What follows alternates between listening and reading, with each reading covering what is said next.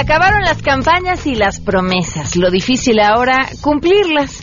Eh, ¿qué, ¿Qué se hizo para conquistar el voto y qué tan viable es? Bueno, pues eso platicaremos hoy en la Mesa Ciudadana con mucha anticipación, antes de la precampaña inclusive, di a conocer los nombres de quienes formarían parte del gabinete del nuevo gobierno democrático en caso de ganar las elecciones. Y fuimos los únicos que con anticipación dimos a conocer este gabinete. Además, una vacuna se ha mostrado hasta el momento segura y capaz de activar el sistema inmunitario contra el VIH. Enrique Ansures nos platicará sobre esta información. Científicos israelíes han desarrollado un prototipo de vacuna contra el virus del VIH que ha tenido resultados prometedores. Tenemos buenas noticias y más. Quédense con nosotros, así arrancamos a todo terreno. MBS Radio presenta a Pamela Cerdeira en a todo terreno, donde la noticia eres tú.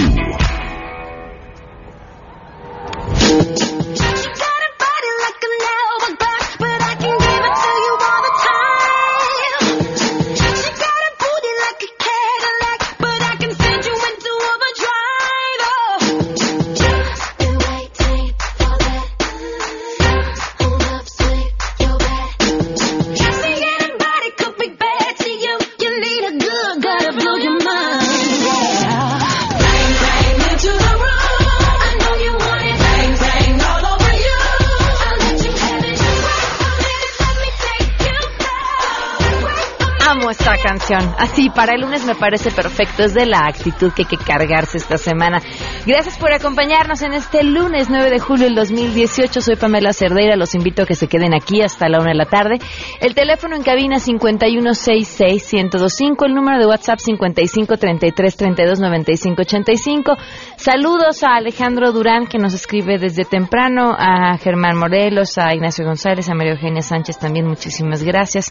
A Soledad, gracias que también temprano ya está al tanto y mandando los mensajes 553332 9585. La pregunta que les hacemos el día de hoy, eh, una pregunta que pues movió a la opinión pública, sobre todo en redes sociales, pero que también molestó a los seguidores de Andrés Manuel López Obrador esta incorporación de Manuel Mondragón y Calv. Esto aparte del equipo de seguridad de Andrés Manuel López Obrador, ¿qué opinan? Queremos conocer tu opinión a todo terreno. Opinas de la posibilidad de que Mondragón y Cal forme parte del gabinete de Andrés Manuel López Obrador? Bueno, yo pienso que también depende mucho en qué lo vayan a asignar, porque en seguridad pública no es alguien que sea bueno, efectivo, pero en el sector salud sí es alguien destacado. Entonces creo que depende mucho qué le vayan a dar. Me parece que la propuesta de Andrés Manuel no es correcta ya que está juntando a viejos elementos de gobiernos pasados que no marcarán un cambio en la nueva administración. Yo creo que es un error por parte de Andrés Manuel, porque si él lo que pidió, más bien lo que prometió fue un cambio, yo creo que Mondragón no lo va a traer, no lo haría. Pues la verdad no veo el cambio por ningún lado y yo creo que eso es lo más importante que se nos prometió y no se nos está haciendo todo terreno. Ahí sus respuestas, recuerden también por Twitter y por Facebook, en donde me encuentran como Pam Cerdeira, estamos al pendiente de ellas. Hoy se cumplen 10 meses con 8 días del feminicidio de Victoria Pamela Salas Martínez.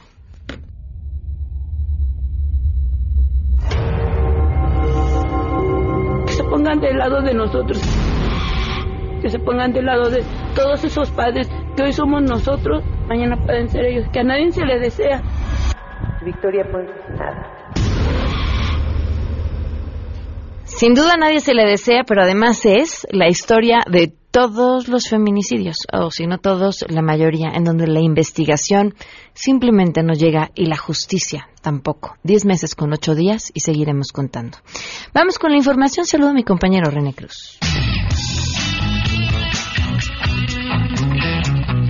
El Instituto Nacional Electoral llevará a cabo este día el proceso para designar al interventor que será cargo de la administración de los partidos que no alcanzaron el 3% de los votos para conservar su registro. De acuerdo con los resultados de los cómputos distritales, los partidos Nueva Alianza y Encuentro Social obtuvieron una votación promedio de 2% en las elecciones para diputados, senadores y presidencia de la República. Al respecto, el consejero Marco Antonio Baños afirmó que la ley es clara respecto a las causales para la pérdida del registro. Quiero ser muy claro en ese punto porque hay una discusión sobre el asunto. Hay quien dice que se tiene que alcanzar el 3% en todas las elecciones. No, no es así. La Constitución dice con claridad y también la ley de partidos en el artículo 94 que con que se logre el 3% de la votación válida en alguno de las elecciones este, realizadas es suficiente para conservar el registro. Entonces los partidos políticos que no alcanzaron ese 3%, de ellos hay uno que está con 2.7 en la elección presidencial y hay otro que está con 2.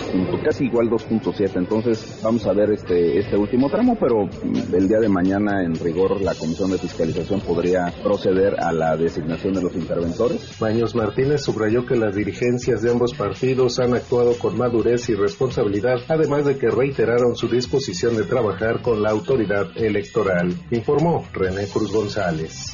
El precio de las gasolinas en México seguirá aumentando o disminuyendo conforme a la dinámica de mercado internacional y no será hasta que el país produzca en sus propias refinerías este insumo que el costo mejorará para el consumidor, reconoció la virtual secretaria de Energía en la administración de Andrés Manuel López Obrador, Rocío Nale. Al acudir a una reunión de trabajo con el López Obrador, Nale García dijo que no habrá gasolinazos, pero los precios de los combustibles tampoco van a bajar. Nale García refrendó el plan de la siguiente administración de reconfigurar las seis refinerías existentes en el país y construir una o dos más de ellas, para lo cual está listo el diagnóstico que permitirá iniciar en aproximadamente seis o siete meses la recuperación de la capacidad productora de combustibles y perfilar la construcción de una o dos refinerías más, informó Angélica Melín. A partir de este lunes 9 de julio, más de 25 millones de alumnos de educación básica están de vacaciones al concluir el ciclo escolar 2017-2018. En un comunicado, la Secretaría de Educación Pública informó que los planteles que tuvieron el calendario de 200 días de clases van a concluir actividades hasta el próximo 16 de julio. A este periodo vacacional se suman más de 1.211.000 docentes de 224.000 planteles escolares del Sistema Educativo Nacional. Del total de alumnos que ya concluyeron actividades y están de vacaciones, 5 millones estuvieron en el nivel preescolar, 14 millones en educación primaria y 6 millones en educación secundaria. El nuevo ciclo escolar 2018-2019 iniciará el próximo 20 de agosto y concluirá para escuelas que elijan el calendario de 185 días el 24 de junio de 2019, los de 195 el 8 de julio y los de 200 días el 15 de julio del año próximo. Hasta aquí la información.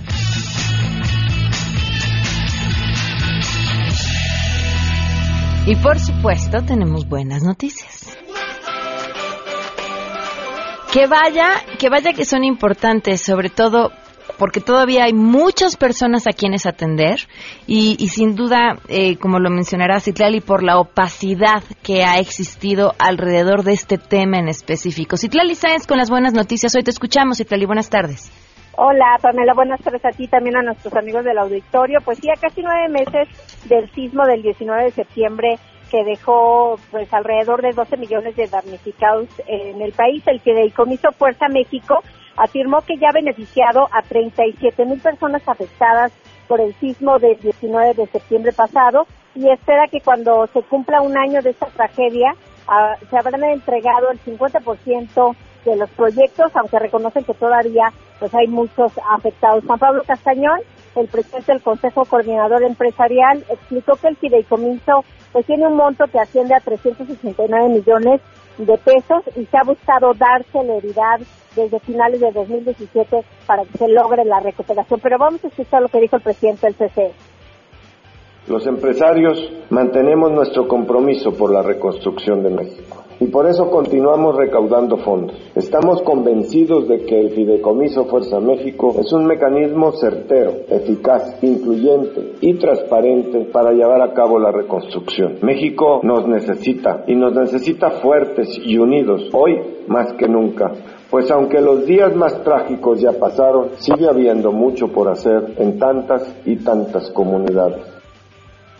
Por su parte, el director del INCO, Juan Pardinas, cuestionó severamente la forma en que se ha ejercido por parte de las autoridades los recursos públicos para la reconstrucción, que a diferencia de este fondo, pues no pasan por los filtros de transparencia. Y bueno, también se anunció, Pamela, que el 19 de septiembre se lanzará una segunda etapa de la convocatoria para que se mantengan las donaciones y continúe el apoyo y la entrega de viviendas a los damnificados. Es mi reporte al auditorio. Muchísimas gracias, Itlali. Muy buenas tardes. Buenas tardes. Vamos a una pausa y continuamos a todo terreno. Más adelante, a todo terreno. Mesa Ciudadana, sobre todo las promesas que se hicieron y lo que se tendrá que hacer.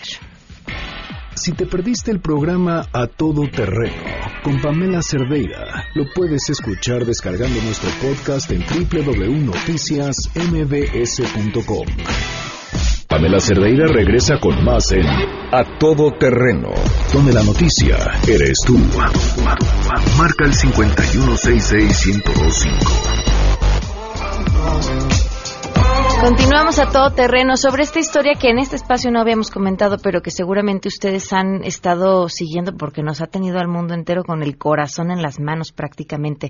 Estos niños en Tailandia atrapados en, en una cueva. Roberto Calleja nos trae la información. Roberto, te escuchamos. Buenas tardes. Buenas tardes, Pamela. Hace 17 días, 13 integrantes del equipo tailandés de fútbol juvenil jabalíes decidieron adentrarse en las grutas de la región de Chiang Rai, al norte de Tailandia, y quedaron atrapados luego de torrenciales lluvias por la temporada del monzón y fueron declarados como desaparecidos. Hace una semana fueron encontrados con vida al fondo de la gruta, llenando de esperanza a sus familias, sobreviviendo de agua y algunas raciones de comida que llevaban con ellos. Las condiciones de las cavernas, donde los 12 niños de entre 11 y 16 años de edad y su entrenador de 25 permanecieron, complicaban el plan. Estaban a cuatro kilómetros de la entrada principal de la gruta, con agua turbulenta y lodosa, con cero visibilidad, y en algunas áreas de la ruta de escape el espacio se reduce a tan solo 38 centímetros, generando corrientes muy fuertes para un equipo de jóvenes que además de todo no sabían nadar. El primer paso fue impartirles un curso rápido de nado y respiración con tanques de oxígeno. Mientras esto sucedía, en una de las cavernas más amplias y secas se instalaba el centro de operaciones en el que se llenaban los tanques de oxígeno necesarios para poder proveer a los buzos y a los jóvenes. Adicionalmente, se instalaban líneas de vida para guiar a los buzos y a los jóvenes dentro de las cavernas inundadas y también se montaban lámparas para brindar un poco de visibilidad y con ello confianza. En los intentos por llevar alimentos y materiales para el rescate, el pasado viernes, un exintegrante de las fuerzas de élite de la Marina tailandesa, Saman Kuman, perdía la vida al tratar de establecer una línea de tanques de oxígeno al interior de las grutas y quedarse sin aire.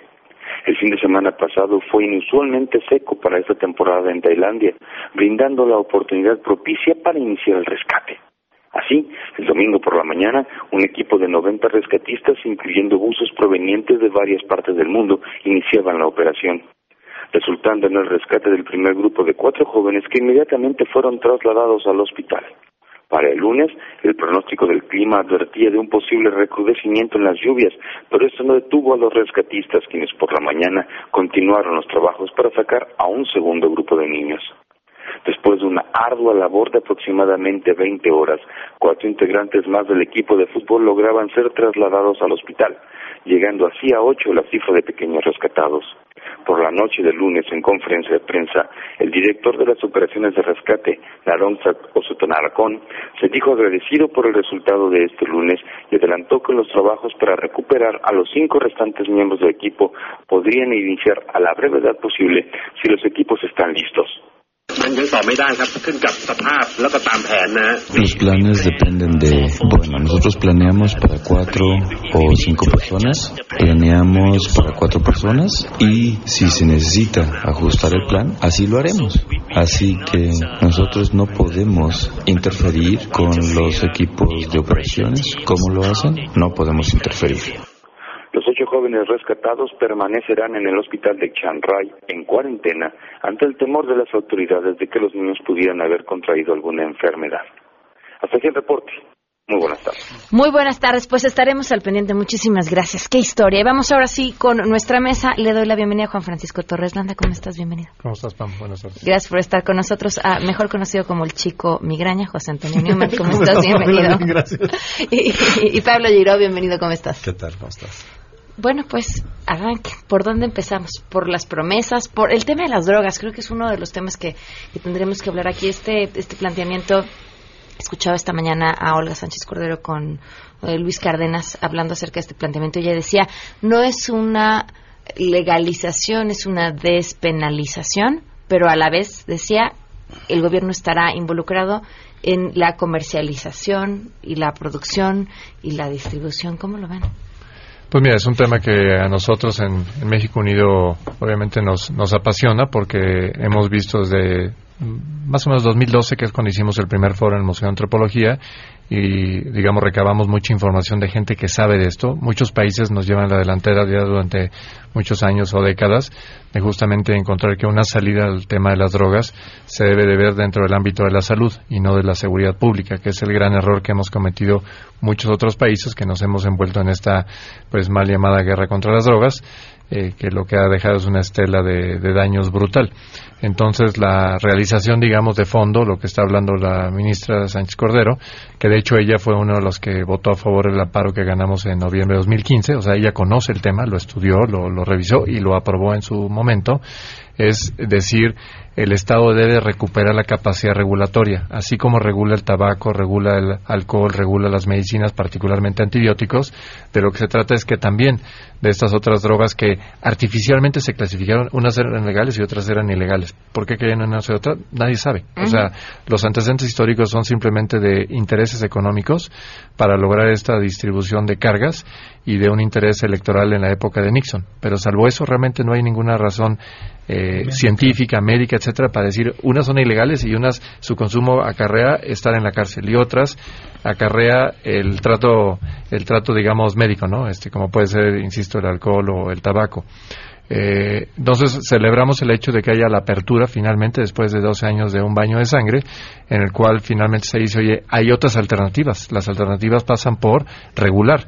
El Estado sí tuvo la capacidad regulatoria en 1940, el presidente Lázaro Cárdenas reguló todas las drogas. En nuestro país este esquema no es nuevo. Sí existió durante seis meses, nada más que Estados Unidos nos dobló las manos y nos quitó esta posibilidad de regular las drogas, a sabiendas además de que ellos habían experimentado con el alcohol durante la década de los 20 con los resultados que sabemos desastrosos, ¿no? Hasta que en 33 eh, eliminan esa enmienda de la Constitución para regular el alcohol y no prohibirlo. Entonces, en resumidas cuentas, nosotros vemos que este es un aspecto positivo. Lo que nos preocupa es que haya, como en muchos otros temas de lo que se ve ahorita, y apenas, parece que llevamos mucho tiempo, pero llevamos una semana de, la nueva administración, que ni siquiera están formalmente electos, pero que ya están muy prolíferos en, en su ecuación de hacer manifestaciones, ¿no?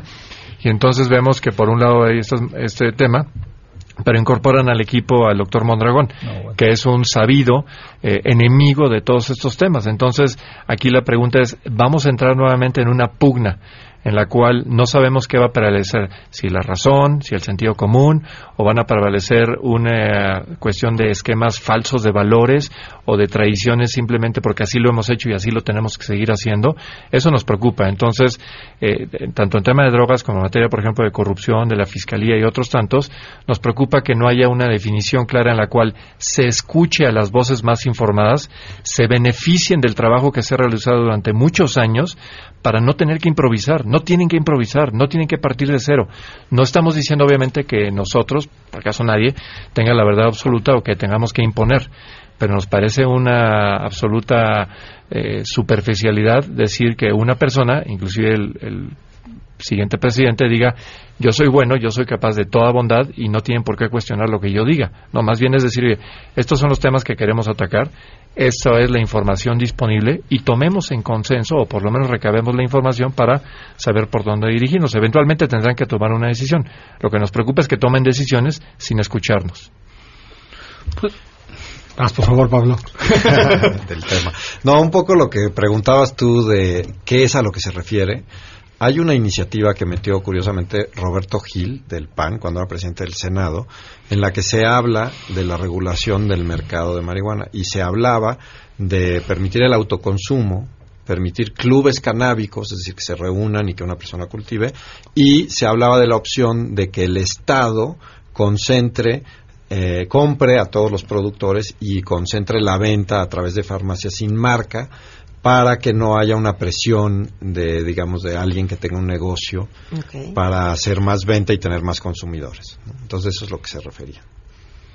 Pues yo creo que han abierto muchos puntos de debate muy temprano, ¿no? O sea, todavía no tenemos la calificación de la elección y ya tenemos, ¿no? Titulares, tenemos subsecretarios, tenemos políticas, tenemos retos, tenemos, tenemos... O sea, yo siento que de repente López Obrador no ha dejado de estar en campaña y necesita tener la nota del día. Y pues todos los días hay que estar en, dando una nueva una nueva este, información, un nuevo trascendido, y así nos ha tenido, ¿no? Este, me parece peligroso que seguir en este proceso, porque lo único que logra pues es ir desgastando a los personajes, las políticas y seguir haciendo ofrecimientos que quién sabe si puede cumplir una vez que llegue al menos hasta septiembre. ah, pero a ver, pues al menos, como estos pues tendría todo para cumplirlo, ¿no? Va a tener el Congreso, va... Ciertamente, yo creo que este, este, este, es voluntad, ¿no? Pero hay muchos más en los que ha ido pronunciándose que no sé si va a poder cumplir porque no depende nada más de él ni del Congreso, ¿no? Depende de cosas fácticas. El tema del presupuesto, pues depende de pesos y centavos si hay o no hay, más allá de si el Congreso te permite o no. Pero, hay necesita. pero hay un problema. El problema es que si toman una decisión, no escuchan y la implementan con la planadora, eh, ahí, ahí es, es el problema. O sea, sí lo puede realizar, pero lo puede realizar tanto para bien como para mal. Es decir, no hay el contrapeso porque sabemos que el debate en el Congreso va a ser mínimo, mínimo, a lo mejor inexistente pero en el mejor de los casos es mínimo. Inclusive estaban ya algunos legisladores de poder tener la, cuenta total para, a nivel de congresos totales lo tienen, los locales, para reformas constitucionales. No quiero entrar todavía en ese tema porque no quiero, digamos, eh, excitar, excitar la idea de que quieran modificar la constitución en forma aplanadora. Pero lo que nos preocupa, volviendo a mi comentario original, es que aún en el caso de reformas que impliquen justamente pasar por el legislativo, bajo la configuración que ya conocemos, las pueden pasar sin realmente consultar a nadie. Eso es delicado, es muy delicado que puedan hacer eso. Suena bien, insisto, como con carácter de ejecución, pero nos, nos, eso nos remonta a antes del 97, donde justamente esas posibilidades se daban con los resultados que ya conocemos. Muchas cosas pues que no tenían eh, sentido o muchas reformas que se tenían que hacer que no se realizaban simplemente porque no había voluntad y no había un órgano legislativo autónomo. Parece que estamos regresando a esa época. No, bueno, y el problema con todo esto, al final del día, es un problema de costo político, que hoy no lo están viendo. Es decir, si ellos pasan la reforma sin oír y la implementan y sale mal, pues los culpables son ellos, 100%. No hay a quien echarle la culpa. Ya no hay el malo, ya no está el PRI, ya no está la mafia de poder, ya no va a haber nadie. Y se van a tener que ser responsables de todas las decisiones que tomen. Entonces nosotros un poco lo que estamos tratando de, hacer desde la sociedad civil es darles toda la información para que tomen la mejor decisión informada, entendiendo que ellos son los que la van a tomar y que ellos son los que pagarán el costo político, ¿no? O sea, ellos sí son los representantes, ellos tienen a la gente del Congreso y ellos la tomarán y votarán como quieran, porque al final tienen esa capacidad. Pero lo que queremos es que para México pues no paguemos esos costos. Yo creo que está un nuevo debate y es, pues parecería que el sistema político pues ya dio de sí, ese viejo sistema que conocimos de partidos, de un Congreso con mayorías y minorías, ¿no? Ya no, ya no es funcional. Durante mucho tiempo nos quejamos, y con razón, ¿no? que tener que el partido en el poder tuviera la mayoría en el Congreso, pues le permitía hacer y deshacer a diestra y siniestra sin mayor rendición de cuentas.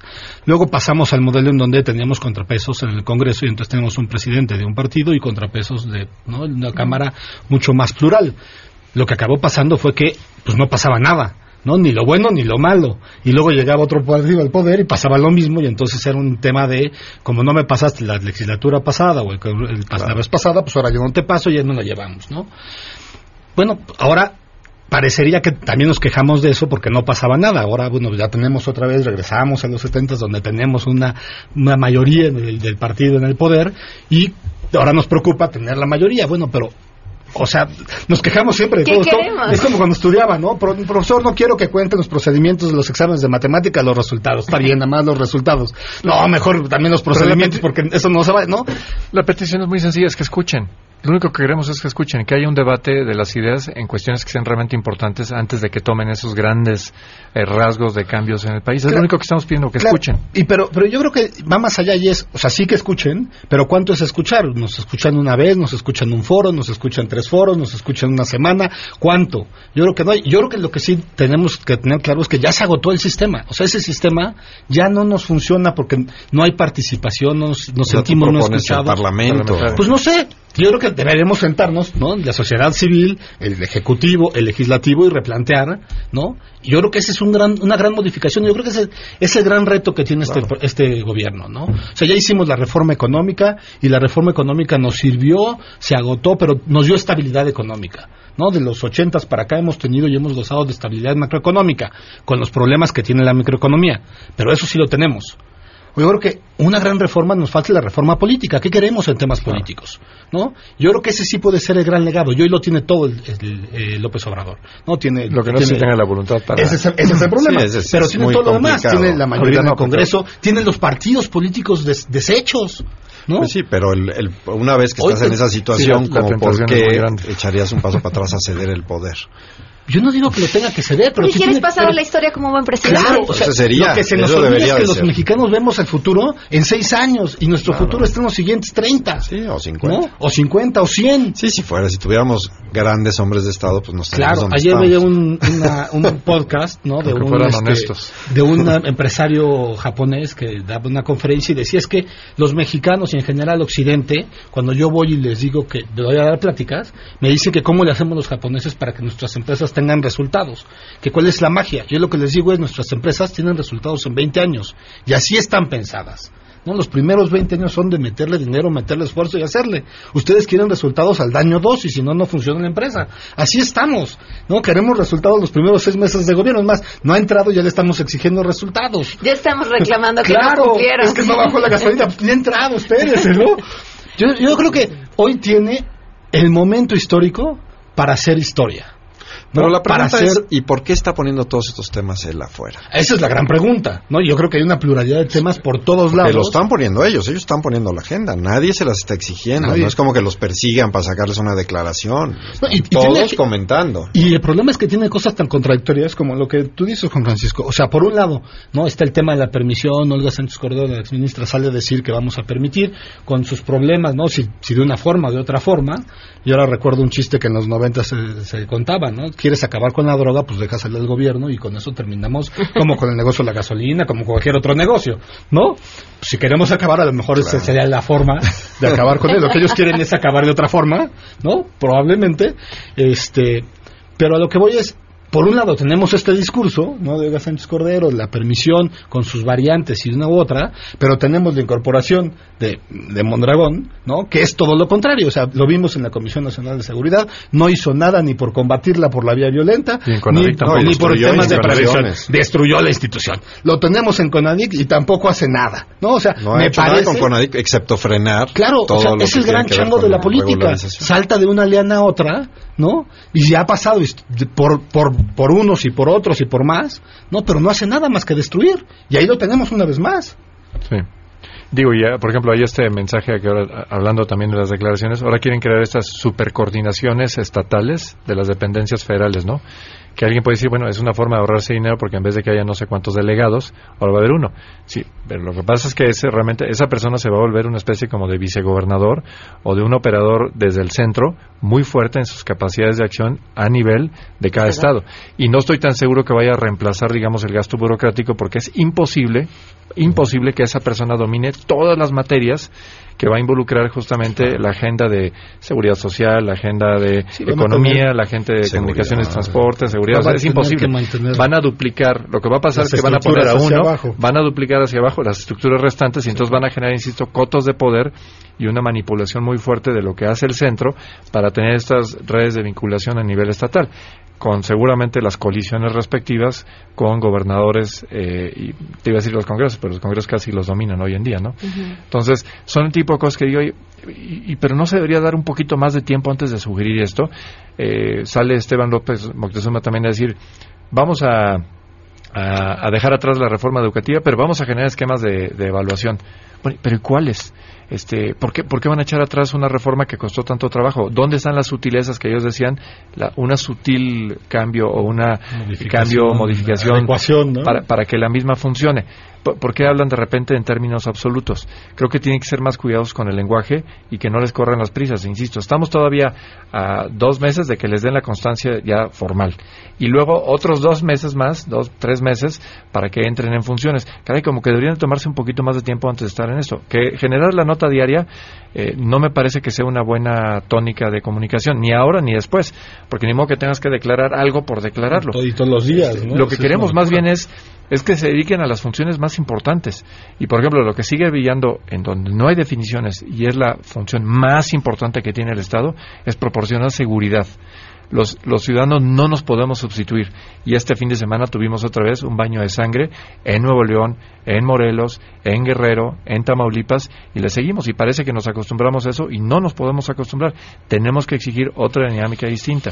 Si se reúnen en Palacio Nacional el el nuevo presidente y el, existente, yo prefiero que en vez de darle tour por los pasillos, deberían sentarse a revisar exactamente qué es lo que está sucediendo mal en materia de seguridad y qué van a hacer de aquí a diciembre para que las cosas no se empeoren. Para mí eso es un mucho mejor uso del tiempo que estar, insisto, dando tours o, lo que fuera.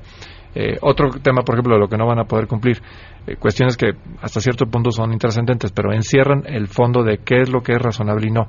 El avión el famoso avión, ya se dieron cuenta que vender el avión cuesta más dinero que mantenerlo, porque hay una serie de sanciones en los créditos, en la forma en que se adquirió, etcétera. Y hablando de los ciudadanos, yo no quiero ver al presidente en el aeropuerto este, con el séquito de seguridad, o si lo tiene, o aunque no lo tenga, que me parece irresponsable que no tenga un, tema de seguridad. Pero imagínate que tú llegas al, aeropuerto y te van a, de, por sí que tenemos un aeropuerto que está en condiciones raquíticas y ahora se va a retrasar el vuelo para esperar que llegue el presidente, porque pues, se tiene que subir. Yo quiero ver quién es el ciudadano este, que en su sano juicio se sube un, a un avión que tiene toda la, eh, la problemática de seguridad de un presidente y los riesgos que hay del presidente. Entonces, desde mi punto de vista, y me imagino que los demás están de acuerdo, nosotros le pediríamos encarecidamente que nadie le va a reclamar que se suba ese avión, al avión presidencial que lo conserve en aras de no gastar más dinero y de dejarnos en paz a nosotros de que podamos tener nuestros viajes en forma normal. Insisto, va a ser un caos absoluto el tener el presidente eh, pues merodeando, digamos, las, las terminales y buscando que se pueda subir un vuelo porque va a llegar tarde, ¿no? además, el tiempo de distracción. Imagínate nada más cruzar un aeropuerto siendo el presidente y todo el mundo queriendo hablar contigo, o Es, es hoy su, su, la, la casa donde está todo el día prácticamente y bueno, como hemos visto los reporteros, pues persiguiéndolo por donde quiera que está, la gente que va y lo saluda y le deja cosas, ya digo, parece oficina y centro de culto, ¿no? tenemos varias preguntas del público, vamos a una pausa y continuamos. Queremos conocer tus historias. Comunícate al 5166-1025. Pamela Cerdeira. A todo terreno. Donde la noticia eres tú. Volvemos. Pamela Cerdeira está de regreso en A Todo Terreno. Únete a nuestra comunidad en facebook.com. Diagonal Pam Cerdeira. Continuamos. Continuamos en la mesa ciudadana a todo terreno. Algunos de los comentarios del público. María Luisa dice: ¿Me podrían decir quién ganó la delegación Coyoacán? Porque detuvieron las obras que había en la delegación y nadie nos da una explicación. Manuel Negrete de PAN, PRD y Movimiento Ciudadano. Pero pues no tendrían por qué detener nada, porque aunque hayan ganado, pues todavía no están Siguen en funciones, claro, claro. David Morín, es importante que Andrés Manuel no recicle gente, aunque hayan sido exitosos en otros gobiernos, él prometió y ofreció gente nueva. Arturo hace seis años estuvo en la agenda, las mesas de discusión en Cancún y Tijuana, y tanto la sociedad como los medios lo olvidaron. Es que no es que nosotros lo hayamos olvidado, pero tampoco está en nuestras manos hacer diablo desde el lado de los medios y ustedes de, la sociedad hacer mucho más allá de eso, ¿no? nos toca simplemente reiterar, o sea, ser exigentes, ser demandantes. Estos son los temas que nos ocupan. Aquí están las fórmulas, aquí están los estudios, aquí están las distintas memorias de los eventos previos y, poner la información a disponibilidad. O sea, más de eso no podemos hacer. O sea, no podemos obligarlos a, a actuar en consecuencia. Lo que sí es que no nos van a callar. Eso sí que quede claro. No nos, no nos no nos podrían callar, espero, este, y tendrían que ser pues simplemente respetuosos del disenso, ¿no? Fernando Acosta es contradictorio lo que están diciendo porque critican a López Obrador como si siguiera en campaña, ya no lo está, tampoco ha llegado a la presidencia, no nos confundan. Es que era justamente lo que estaban diciendo, que ya no está en campaña. Eso es lo que decías, ya no está en campaña, no necesita dar la nota todos los días, ya ganó, puede esperar, ¿no? Al, arribar a la presidencia para retomar el tema de la agenda. Yo lo que diría es, no es necesario y sí es peligroso, ¿no? para un tema de difusión de la información que está teniendo y la exigencia que los ciudadanos estamos teniéndole desde ahorita cuando no puede hacer nada todavía. O, a lo mejor está probando, está lanzando globos probatorios para ver cómo están los temas y cuáles son las reacciones. Bueno, a lo mejor eso podría ser, ¿no? A ver, ¿para dónde? A ver, hay un tema, lo de la fiscalía, que es tema y es discusión y que estamos diciendo, no, pero Andrés Manuel no quiere, ¿no? Y su Congreso, pues seguramente tampoco querrá porque hacen lo que les. Pero ¿y los que todavía están? ¿Y los que todavía tenemos? O sea, ¿por qué hemos asumido que ellos ya no tienen nada que hacer? Incluso la misma exigencia del presidente Enrique Peña Nieto con lo que le queda. Yo te diría que ahí, por ejemplo, puntualmente, nuestra principal exigencia en este instante, o sea, si me dijeras, ¿qué quieres ahorita en los siguientes 10 minutos, en los siguientes dos días? Es que completen la aprobación a nivel de congresos locales de la modificación para eliminar el pase automático. Esa es fundamental.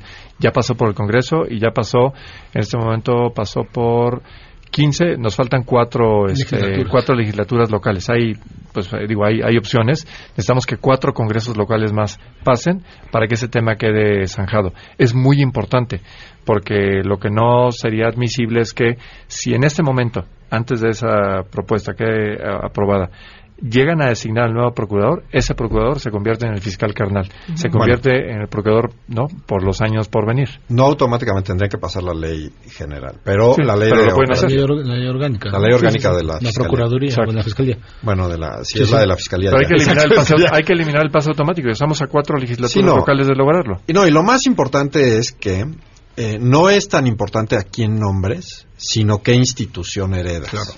Eh, hoy en día, la exigencia de una fiscalía autónoma viene de la sociedad civil de hace bastantes años en la Cumbre Ciudadana y luego pasó por el Pacto por México y se dio todas estas cosas. Y han ido modificando poco a poco con la entrada también del Sistema Nacional Anticorrupción, que también negociado por la sociedad civil. Hay unos ajustes. Entonces está muy complicado y no está fácil porque lo que dejaron es básicamente un cambio de nombre. Y cuando tú tienes una institución que está digamos lo bonito, eh, con otros intereses y con ya malformaciones, es muy difícil cambiarla, no importa quién seas. Tú puedes ser el santo, que cuando llegues a la institución, si toda la institución está podrida, tú no la puedes cambiar, no hay manera. Y no cambiando la fachada. Y no, y no más la fachada. Pero además hay muchos problemas, además de eso hay muchos problemas de cómo funciona, qué capacidades tiene, qué debe de investigar, qué no, cuántos casos debe manejar cada ministerio público, etcétera, etcétera. Hay una cantidad de cosas que están mal y que hay que cambiar. Y la propuesta de fiscalía que sirva es realmente, primero, cambiar la institución, hacer una institución que ya se consultó con miles de expertos extranjeros para ver cuál sistema funciona mejor en México, para que una institución que empiece de cero funcione que tenga capacidades de investigación, que haya peritos, que no haya todas esas redes de intereses y que vayan migrando al personal que sirve y al que no lo dejas morir junto con la PGR que debes de dejar morir en el cambio. Si nada más le cambias el nombre y le pones a la PGR Fiscalía General, ya valió gorro todo y no vamos a tener lo que queremos, que es una institución que provea justicia. Claro, yo creo que, como bien dices, no hay dos temas importantes allí. Es uno, ¿a quién nombras? ¿no? que tiene que ser una persona que no está alineada con los intereses del gobierno en turno, ¿no? y la otra es la estructura que le das para poder funcionar. Y las dos tienen, son complementarias. De nada te sirve nombrar un santo, ¿no? Si la estructura que le dejas es la de hoy, pues no va a poder hacer nada y va a hacer lo mismo que hacen hoy. ¿No? o nombra o cambiarle la estructura y nombrar al hermano, al carnal, pues tampoco va a funcionar. ¿no? Yo creo que van de la mano una y otra. ¿no? Eh, y creo que han avanzado mucho la sociedad civil en hacer planteamientos de cómo nombrar a esa persona y tratar de eliminar el que sea un fiscal a modo, ¿no? Y la parte de la organización. Yo creo que la organización es lo que va a costar más trabajo, porque no tenemos capital humano, o sea, necesitamos como tú bien dices, dejar encajonada lo que existe hoy y montar una nueva. Crear una y no va a ser ni rápido ni fácil. Ni fácil ni rápido, ¿no? Y además es más una importante. cantidad de capital humano y recursos financieros que además van a tener que correr paralelo con la que existe. O sea, la que existe van a seguir necesitando recursos y vas a necesitar por un tiempo duplicar esos recursos para la nueva, ¿no? No, y, y ahora, te, si te fijas, el discurso que está en los medios desde la semana pasada en este tema es que la sociedad civil quiere nombrar al fiscal, lo cual no puede estar más lejos de lo que se pretende. ¿no? Lo que se pretende es que lo nombren, es un nombramiento político que se va a hacer en el Congreso y con la presidencia. Son, hay varios modos que se están proponiendo, no hay ninguno, siempre y en todos casos va a ser el presidente con el Senado. ¿no? Hay varias modalidades, o uno lo propone, o otro lo propone, pero siempre será, y como ellos controlan ambos, lo van a nombrar ellos. Yo creo que es un falso discurso que está en el aire porque lo que se está pidiendo al final es una institución que sí sea independiente del poder político. Es decir, les estamos diciendo los ciudadanos a los políticos que queremos una institución que no dependa de ellos para que de veras esté investigando todo el fenómeno delictivo que tenemos, que no se va a dar mientras la manden los mismos políticos. Lo importante es que creo que nos tenemos que acostumbrar y la clase política tiene que saber también que a pesar de lo que quieren es dar resultados en cortísimos plazos, estas cuestiones van a requerir de un plazo adicional. Y, por ejemplo, lo habían entendido bien y lo implementaron pésimamente mal en la reforma penal. Se dieron ocho años, de 2008 a 2016, para hacer las cosas bien. No trabajaron durante siete años y medio y en los últimos seis meses quisieron hacer lo que no hicieron en siete años y medio. Ergo, ahí están los resultados donde vemos un sistema que colapsó y que hoy en día nos tiene justamente contra la pared. Entonces, en este caso tenemos que ser muy claros sí de darnos el plazo, pero hay que, hay que hacer una métrica y un diagnóstico de cuál es la ruta crítica, porque lo que falló en, esa, en esos ocho años es que nunca hubo una ruta crítica, es decir, esto es lo que tiene que pasar en el año uno, dos, tres, cuatro, cinco, seis. Hay una memoria ahí, la pueden checar. En el primer año del aniversario, nosotros eh, emitimos un boletín de prensa, es decir, si, si este año es representativo de lo que va a pasar, les decimos desde ahorita que en el año 8 esto va a colapsar. Y lamentablemente no nos equivocamos. Entonces, en estos otros temas sí es importante fijar un plazo, pero es más importante saber qué es lo que debe de suceder en esto para que los resultados se den, si son cinco, seis o los años que sean, pero fijemos una métrica de desempeño. Me quedan dos minutitos nada más para comentar algo del público que quieren poner ellos sobre la mesa. Se quedaron con lo del avión. Eh, dicen aquí, eh, sobre lo de usar aviones comerciales, ¿por qué se complican en ese tema? Como ellos mismos eh, lo dicen, son poco importantes. Por aquí nos dicen el expresidente Mujica pedía aventón a otros presidentes. o sea, diciendo el tema del avión no tendría por qué ser tema. No, sí es un problema. O sea, es que no, están, no estamos imaginando lo que significa tener al Estado Mayor Presidencial, o como se llame en ese momento, eh, cuidando la, custodia del presidente y abriéndole paso, porque ni modo que se vaya en el pasillo y tenga que detenerse con cada ciudadano que lo quiera, que lo quiera este, saludar. Pero, él ha pintado un panorama así. Es, el, mismo ha dicho, no quiero ni al Estado Mayor Presidencial no, entonces no va a llegar a los compromisos, o va, o va a colapsar la operación del aeropuerto porque todos los vuelos se van a retrasar, porque nadie puede llegar a su lugar, porque todo el mundo lo va a querer saludar, incluyendo el vuelo donde él vaya a estar. En un aeropuerto que hoy sabemos, los slots ya no existen. O sea, si se retrasa uno, retrasa todos los demás vuelos. Entonces, eso no realmente no funciona. E, es una, es una cuestión que suena bonita, pero en la vida práctica, por temas de seguridad, logística, puntualidad, etcétera, no funciona. Yo creo que efectivamente no funciona si lo haces con los aviones comerciales. También tenemos una flotilla de aviones. La Serena tiene aviones, PGR tiene aviones. Ah, o sea, hay un montón de aviones que puedo utilizar sin necesitar eso. Lo que sí es cierto es que creo que es un tema de discurso y su discurso fue un discurso de no gasto, ¿no? Eh, y eso funciona. Ahora, ¿cuánto representa el avión, en todo el, el costo del avión, más los mantenimientos del avión y todo, de el gran presupuesto nacional? Pues tampoco pinta tanto, ¿no? Entonces, también pongámoslo en, su medida. Ahora, ¿cómo se gasta? Por un lado, está muy bien que sea congruente y que sea austero. Eso es lo que se necesita en nuestros políticos. Ahora, no hay que exagerar al grado de que no funcione. Claro. Eh, operativamente. Porque una vez que entre y con la cantidad de problemas que tiene que enfrentar un presidente en este país, pues no le va a dar tiempo ya de entrada Entonces, viajar, como dices, no necesita viajar en ese avión, puede viajar en otro avión. Pero eso de caminar por entre la gente, pues son horas perdidas que no va a estar pudiendo designar a otras cosas que tiene que hacer. ¿no? Nos tenemos que ir, pero les agradezco muchísimo que, hayan estado este lunes en esta mesa. Muchas gracias. Muchas gracias. muchas gracias. Gracias. Vamos a una pausa, hablamos. Si te perdiste el programa A Todo Terreno con Pamela Cerdeira, lo puedes escuchar descargando nuestro podcast en www.noticiasmbs.com. Estamos de regreso. Síguenos en Twitter, arroba Pam Cerdeira, Todo Terreno, donde la noticia eres tú. Continuamos.